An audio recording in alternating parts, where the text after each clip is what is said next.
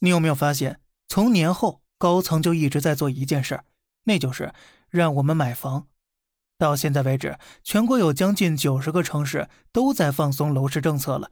先是郑州一口气发了十九条新政来稳楼市，福州呢也打开了限购限贷，紧接着是山东青岛、浙江衢州，几乎全国各地啊都在忙着救市了。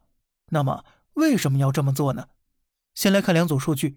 第一，今年北京第一季度二手房成交量下滑百分之三十二，深圳更是刷新了十年来的新低。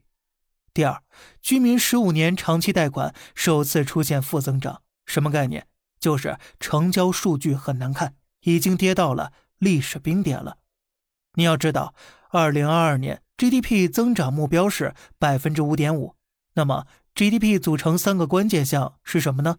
消费、投资。和外贸，房产作为财政的主要来源，如果不拉动老百姓买房，只靠投资和外贸实现五点五的增长是非常困难的。所以，只有利用救市政策的利好，不断刺激市场，房价呀才有可能实现稳定增长。但是，这些刺激手段只适用于三四线城市，对一线城市来说，放松力度会很小的。毕竟，一线城市从来不缺购买的人群。靠买房实现 GDP 的增长，你觉得是长久之计吗？